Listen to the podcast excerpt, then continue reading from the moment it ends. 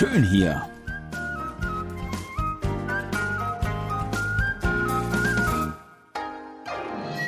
Ausflugstipps für Korea.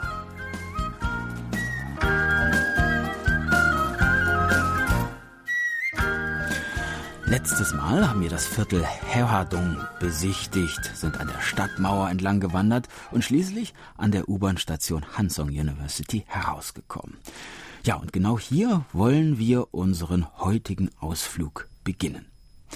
Wir begeben uns ins benachbarte Viertel Songbukdong, eine der edelsten Wohngegenden, die Seoul zu bieten hat.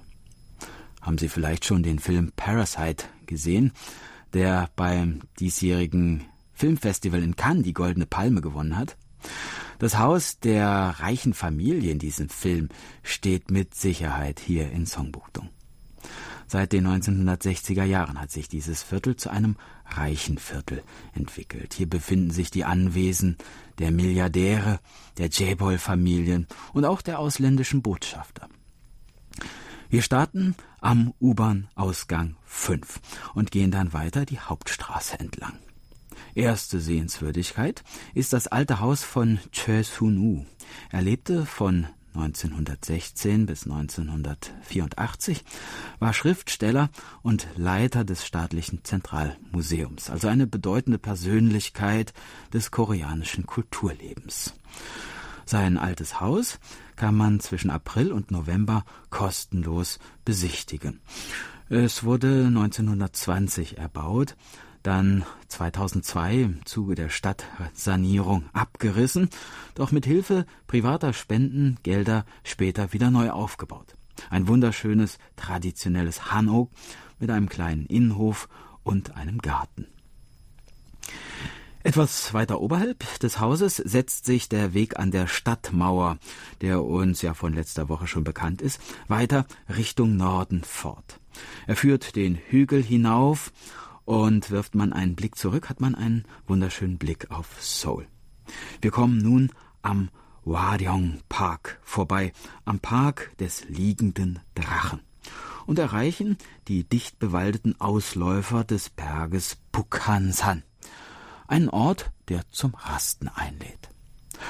Folgt man dem Weg an der Stadtmauer weiter, gelangt man von hier zum Stadttor Changimun, dem nordwestlichen der vier kleinen Stadttore. Aber wir wollen heute eine andere Richtung einschlagen und gehen rechts hinunter ins Pukchong Mael.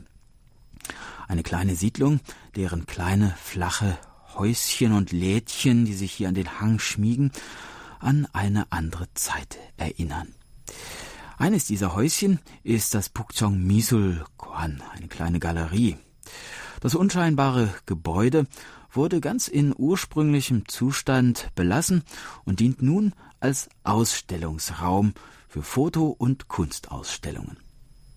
Nicht weit davon entfernt liegt ein Haus im traditionellen Stil mit dem Namen Shimujang.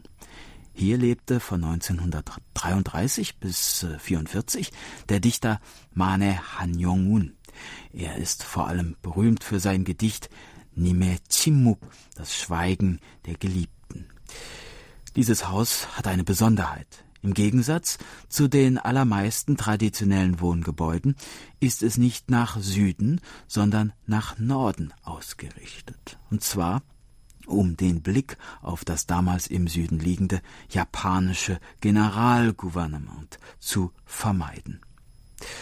Das Haus kann kostenlos besichtigt werden. Zu sehen sind Porträts des Dichters, Sammlungen von Studienartikeln, zahlreiche private Gegenstände, der eigens vom Dichter gepflanzte Wacholder im Vorhof des Hauses und etwas weiter unterhalb eine Bronzestatue des Dichters. Wer Lust hat, noch ein bisschen weiter auf den Spuren der koreanischen Literaten zu wandeln, geht einfach die Straße noch ein Stückchen weiter und kommt schon bald an das hinter einer alten Steinmauer gelegene Suyons Hanbang.